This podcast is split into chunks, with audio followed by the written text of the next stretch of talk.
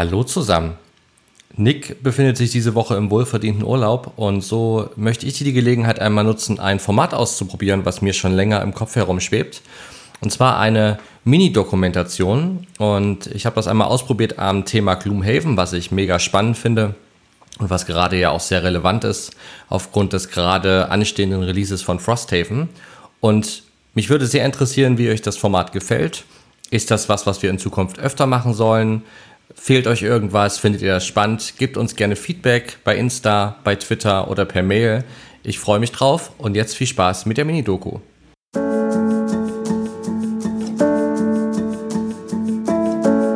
Gloomhaven ist irgendwie schon was Besonderes. Für mich war es das Spiel, was mich wieder zum Brettspielen gebracht hat. Für meinen Podcast-Kollegen Nick hat es ihn in die Welt der 3D-Drucker eingeführt.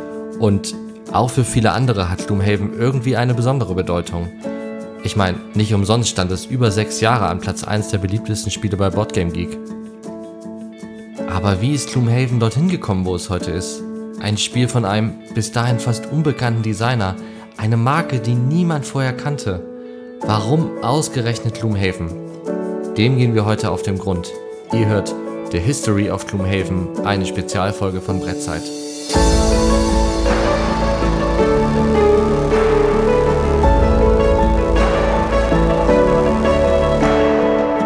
Gloomhaven ist das Werk eines einzelnen Designers und so muss unsere Geschichte über das Spiel auch mit ihm anfangen. Sein Name? Isaac Childress. Habt ihr wahrscheinlich schon mal gehört. Doch wer ist das eigentlich? Dazu müssen wir zurück ins Jahr 2000 nach Bakersfield, Kalifornien in den USA. Dort macht Childress seinen Highschool-Abschluss, um dann im 2000 Kilometer entfernten Oklahoma Physik und Journalismus zu studieren. Danach geht es in die Nähe von Indianapolis, der ein oder andere von euch kennt den Ort vielleicht von der weltbekannten GenCon, eine große, große Nerdmesse mit ganz, ganz vielen Brettspielen. Er fängt dort sein Masterstudium an, also in Indianapolis, nicht bei der GenCon. Da ist es auch, wo er immer mehr anfängt, sich für Brettspiele zu begeistern. Vor allen Dingen interessieren ihn die wirtschaftlichen Aspekte daran. Er findet Spiele wie Die Siedler von Katan ganz, ganz großartig. Ja, ich meine, welches Spiel sonst? Er nimmt an immer mehr Brettspielrunden teil. Leute, die sich treffen, um abends gemeinsam Brettspiele zu spielen. Kennt ihr sicherlich auch. Und 2014 dann entscheidet er sich schließlich, sein erstes eigenes Spiel zu designen. Jetzt denkt ihr vielleicht, ah, Gloomhaven, so hat's also angefangen. Aber nein, wir sprechen hier nicht von Gloomhaven. Wir sprechen hier über Forge War. Forge War is a strategic game of resource management and a high fantasy theme. Pitting the kingdom's blacksmiths against one another as they work to gather metals, forge weapons and slay fierce monsters of the wild. Das Video über das Spiel, was ihr im Hintergrund hört, ist von der Kickstarter-Seite des Spiels. Dort hat Childress das Spiel zum Crowdfunding vorgestellt. Wenn man sich die Seite heute anschaut, fällt sie natürlich in der Qualität gegen heutige Kickstarter-Kampagnen ab. Ich meine, wir sprechen hier über 2014, als das live gegangen ist. Es hat sich seitdem viel getan auf Kickstarter. Aber für damalige Verhältnisse sieht das alles sehr, sehr professionell aus. Ich meine, klar, über das Artwork kann man auf jeden Fall streiten, mein Geschmack ist es nicht, aber die Seite selbst ist gut gestaltet. Er veröffentlicht auch regelmäßige Updates und das Spiel wird auch zum versprochenen Zeitraum ausgeliefert. Das ist ja leider keine Selbstverständlichkeit bei Crowdfunding. Hey, I'm Isaac Childress, the creator of Forge War. Thank you so much for hanging out with me and watching this video. Forge War is super awesome.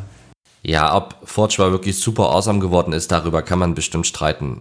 Bei Boardgame Geek ist es mit 7,2 bewertet und wenn man in die Bewertung reinschaut, dann sieht man dort das Typische. Man sieht 10 Sterne Bewertungen von ja, Bewertern, die einfach nur geschrieben haben, dass sie es gebackt haben und dem Ding 10 Sterne geben, bevor es angekommen ist. Man sieht Ein-Sterne-Bewertungen von Spielerinnen und Spielern, die es nicht gut finden. Und man sieht die differenzierten Reviews zwischen 5 und 8 Sternen, die es wirklich ja, kritisieren und auch teilweise loben für gute Ideen, aber doch nicht eine ganz perfekte Umsetzung. Forge ist also kein schlechtes Spiel und auch kein Flop. Ich meine, es hat immerhin 100.000 Dollar bei Kickstarter bekommen. Das ist eine gute Summe, aber es ist eben auch kein Hit. Weder bei den Fans noch bei den Kritikern. Und es ist ganz bestimmt kein Spiel, über das man heute noch spricht oder über das man noch sprechen würde, wenn es nicht diesen Designer gäbe. Wow! Here is the deal. I think Forge War is going to stand, for me at least, as an example of a game that badly needed a developer. Die Stimme, die ihr im Hintergrund hört, kennt ihr wahrscheinlich. Das ist die von Tom Wessel von dem YouTube-Kanal Dice Tower, einem der bekanntesten YouTuber zum Thema Brettspiele. Seine Aussage ist im Prinzip die gleiche, die wir auch auf Boardgame Geek bei den 7,2 Sternen am Ende als Fazit ziehen können. Kein schlechtes Spiel, aber ein bisschen overengineert, ein bisschen zu lang und irgendwie nicht perfekt. Auch Childress, so beschreibt er es selbst in einigen Interviews, weiß nicht so richtig, was er davon halten soll. Auf der einen Seite ist er zufrieden, auf der anderen Seite irgendwie auch nicht so richtig überzeugt, ob er noch ein Spiel machen soll. Am Ende entscheidet er aber, mit seiner Frau zu sprechen und sie besprechen, dass er noch ein weiteres Jahr ein Brettspiel designen möchte, bevor sie dann schauen, ob es damit weitergeht oder ob er in die Richtung gehen möchte, in die er auch studiert hat. Und so richtig optimistisch geht Isaac nicht in dieses Jahr. Er ist auf jeden Fall intelligent, das merkt man in allem, was er tut und wie er diese ganzen Projekte stemmt. Und er weiß natürlich, dass das Geschäftsmodell Brettspieler ein wirklich schwieriges und undankbares ist. Er kennt die geringen Margen nicht erst seit seinem Erstlingswerk. Er kennt die Produktionskosten, er weiß, sie fallen im Vorab an und das ist alles sehr riskant. Und er weiß auch, dass es einen richtig, richtig harten Wettbewerb gibt. Probieren wollte er es trotzdem. Und so arbeitet er ein Jahr an dem Spiel, über das wir heute sprechen, Gloomhaven. Hey everybody, final thoughts time for Gloomhaven. And I'm just going to come right out and say it. Um, you know, this game is on Kickstarter right now, right? So, I mean, you can go down the show notes or, you know, you know check the linking and the little eye up there to go to the Kickstarter page to learn more. So, this game is not actually going to be available in retail to, till 2016 sometime. But I'm just going to go out on a limb. I'm just going to, um, Babe Ruth style, you know, point to the bleachers and make my prediction. Babe Ruth doesn't make predictions. Nostradamus style, make my prediction. This is going to be one of the top 10 games of 2016. Der Mann diesmal, den ihr hört, ist Rado, ein auch sehr großer Brettspiel-YouTuber. Der hat damals Forge War schon sehr gelobt und Forge War auch zu dem Erfolg verholfen auf Kickstarter mit insgesamt 100.000 Dollar, ähm, den es am Ende erreicht hat. Und er hat auch zu Gloomhaven wieder ein Video für die Kickstarter-Kampagne eingesprochen. It's that good. This game is amazing. And in fact, I would say, certainly up to this point in 2015, this is the boldest, most audacious, most creative, and dare I say, important um, board games I have played. And I've played a lot of really good games so far. Bevor ich weiter auf die Kickstarter-Kampagne selbst eingehe, nochmal einen Schritt zurück. Warum hat Childress eigentlich ein Fantasy-Spiel gemacht? Ich hatte vorhin erzählt, er hat gern Siedler von Katan gespielt und mochte die Wirtschaftsfaktoren darin. Ja, was ich euch noch nicht erzählt habe, ist, dass er gerne als Kind D&D gespielt hat und als Jugendlicher und auch viele Choose Your Own Adventure Books selbst gemacht hat. Und in Childress steckt auf jeden Fall ein großer, großer Fantasy-Fan. Hey, I'm Isaac Childress, the designer and publisher of Gloomhaven. A while back, I also published the game Forge War. I'm so glad you've decided to join me on another Kickstarter adventure that I hope will be even bigger and more exciting than my last campaign. There is so much cool stuff that I want to pack into this box, but I can only do it with your help. I really don't think you've seen anything like Gloomhaven before, with the depth of decision making combined with the expansiveness of campaign play. So please, take some time to learn about the game below, and I hope you'll become as excited about playing in this world as I am about creating it. Childress ist nicht nur ein Fantasy-Fan, sondern auch ein Fan von Dungeon Crawlern. In der jüngsten Vergangenheit hat er davon einige gespielt, zum Beispiel Descent oder Maus und Mystic und hat sich da auch viel bedient. Aber er fand, dass jedes dieser Spiele seine Schwächen hatte und wollte einfach ein Spiel machen, was er selbst auch gerne spielt. Dabei müssen wir über eine Sache sprechen, das Würfeln.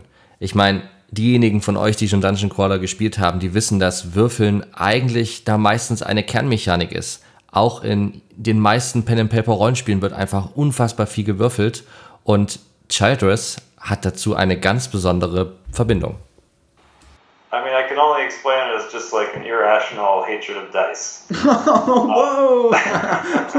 Das hier ist Childress in einem fünf Jahre alten Interview mit einem relativ kleinen YouTuber mit dem Namen Quality Beast. Were you a player in Dungeons and Dragons and not a game master? It must be that. No, I don't know. In, in Dungeons and Dragons, it's okay. I guess it's more about just like having fun and I don't know. I mean, I mean, I never really liked the dice and D&D. Das Fehlen von Würfeln ist auf jeden Fall eine der Sachen, die auffällt, wenn man sich die Kickstarter-Seite von damals anschaut. Und Ich würde schon gern wissen, ob das Spiel nicht vielleicht sogar ähnlich erfolgreich oder erfolgreicher geworden wäre, hätte man eine ähnlich funktionierende Würfelmechanik reingenommen.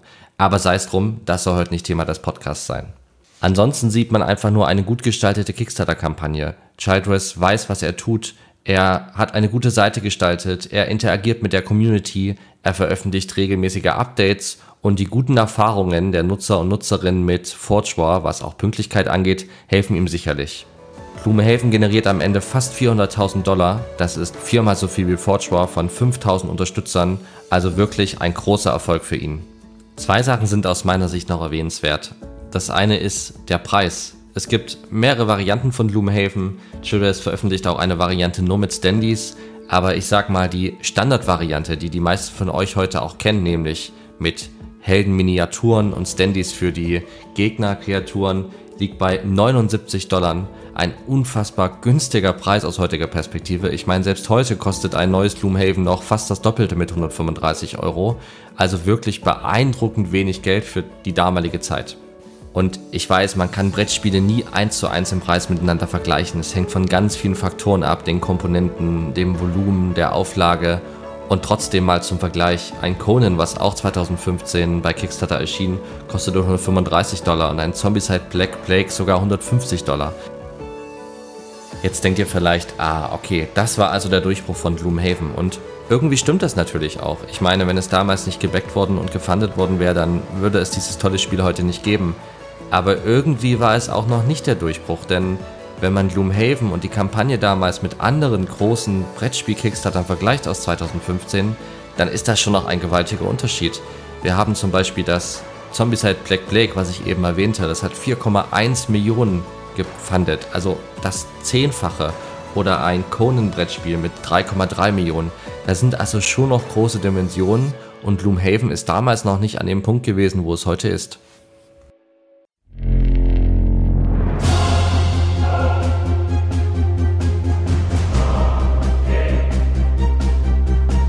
Was ihr hier im Hintergrund hört, diese epische Musik, das ist die Musik aus dem Video für den zweiten Kickstarter von Gloomhaven. Wir sind jetzt im Jahr 2017 und das ganze Video besteht nur aus dieser Musik und lauter Zitaten und positiven Reviews von Nutzern und auch YouTubern, die Gloomhaven über den Klee loben.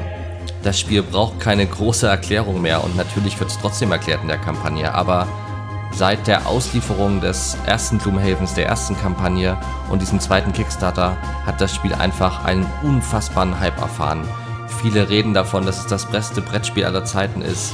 Die Reviews von damals in den Boardgame Geek Ratings sind fast alle 10 oder 9 Sterne. Die Menschen lieben Gloomhaven und sie wollen das Spiel haben, wenn sie davon gehört haben und beim ersten Kickstarter nicht dabei waren. Der zweite Kickstarter generiert deswegen unfassbare 4 Millionen US-Dollar, also eine Verzehnfachung des ersten Kickstarters und ist ein unfassbarer Erfolg. Und wir könnten die Chronik hier jetzt noch fortsetzen. Wir könnten darüber sprechen, wie es Gloomhaven mittlerweile auch als PC-Spiel gibt. Wir könnten über die Solo-Erweiterung sprechen, über Frosthaven, über The Founders of Gloomhaven, über so viele Themen. Aber das möchte ich an dieser Stelle nicht tun. Vielmehr möchte ich noch ein bisschen darüber sprechen, was mir während der Vorbereitung für diesen Podcast, für diese Dokumentation alles durch den Kopf gegangen ist. Und ein wichtiger Gedanke ist die Frage, warum ist es ausgerechnet Gloomhaven geworden? Ich meine, ja, es ist ein richtig gutes Brettspiel, aber es gibt auch viele andere gute Brettspiele und ich glaube, darauf gibt es einfach nicht die eine befriedigende Antwort. Nach all den vielen, vielen Videos und Artikeln und Interviews, die ich gelesen und gehört habe, bin ich allerdings der Überzeugung, dass ein Faktor ein ganz wichtiger ist. Und das ist Isaac Childress. Ich glaube, er als Person ist ein Mensch, mit dem sich viele, viele Brettspieler und Brettspielerinnen sehr gut identifizieren können.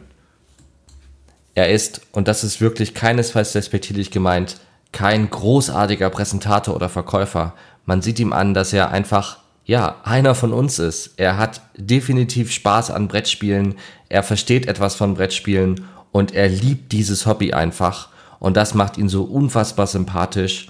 Und diese Nahbarkeit schafft er einfach rüberzubringen in den ganzen Interviews und Content, den er produziert. Von den Updates bis hin zu Videos ist das einfach immer sehr authentisch und persönlich. Zudem nimmt er sich auch einfach die Zeit, die Community zu managen. Also ich habe mir wirklich viele alte Kickstarter-Updates durchgelegen und YouTube-Videos und Man sieht, wie er wirklich auf Kommentare antwortet, reagiert und einfach als Person auftritt. Nicht nur digital, sondern auch auf Messen. Es gibt Videos von ihm auf der GenCon, er ist auf der Spiel in Essen gewesen. Er ist einfach wirklich sehr präsent und er vertritt sein Thema mit Leidenschaft und Hingabe. Hi. Um, so, yeah, this is a campaign-style dungeon crawler game um, where you know each player takes on the role of a adventurer. Das hier war Childress auf der GenCon aus dem Jahr 2015, wo noch niemand Gloomhaven kannte und er Werbung und Probespielen für das Spiel angeboten hat. Also das sympathische Auftreten und das geschickte Community Management von Childress sind auf jeden Fall ein Erfolgsfaktor und ich bin mir sicher, dass es ohne das Gloomhaven nicht dorthin geschafft hätte, wo es heute ist. Und der zweite Punkt, natürlich ist Gloomhaven ein wirklich richtig gutes Brettspiel. Man sieht die Leidenschaft und die Zeit, die Childress dort reingesteckt hat und die Bewertungen sind ja nicht umsonst so, wie sie sind. Und auch bei dem ganzen Content, der ganzen Kampagne, den verschiedenen Charakteren, merkt man seine Leidenschaft und das Commitment und das wissen Brettspieler einfach zu schätzen. Und ich möchte noch einen letzten Gedanken mit euch teilen, der mir während des Podcasts und der Vorbereitung wirklich öfter gekommen ist. Ich meine, Childress ist ein Einzelkämpfer und das ist auf der einen Seite für euch vielleicht erstmal selbstverständlich, weil es im Brettspielbereich öfter so ist. Aber wie beeindruckend ist es denn bitte, dass eine wirklich einzelne Person, natürlich mit Unterstützung von Grafikern und Support jetzt im Nachgang, aber trotzdem eine einzelne Person als Erschaffer eines solchen Meisterwerks und eines solchen beliebten Brettspiels fungieren kann. Wie gesagt, wenn wir zum Anfang der Dokumentation springen, habe ich schon gesagt, das Spiel war sechs Jahre lang auf Platz 1 der Boardgame Geek Charts, also das beliebteste Brettspiel der Welt für sechs Jahre. Und stellt euch doch mal vor, wir würden hier nicht über Brettspiele sprechen, sondern über einen Film oder über ein Musikstück oder über ein Buch. Ich meine, in welcher anderen Kreativbranche ist es bitte möglich, dass nicht irgendein großer Multimillion-Dollar-Konzern den Welthit schafft, sondern eine einzelne Person dazu in der Lage ist. Und wie cool ist es bitte, dass wir in einer Welt leben, wo genau solche Einzelkämpfer solche Produkte an den Markt bringen können, per Kickstarter finanzieren können und am Ende des Tages auch wirklich Kreativität in das Geschäft bringen. Denn Gloomhaven ist, finde ich, das ist jetzt vielleicht eine etwas gewagte These, aber schon so ein bisschen das zweite Siedler von Katan. Es hat vielen, vielen, vielleicht auch größeren Publishern gezeigt, was eigentlich geht und wie groß der Markt eigentlich ist für komplexe und wirklich abendfüllende Brettspiele. Und dafür, finde ich, können wir alle Childress wirklich sehr, sehr dankbar sein.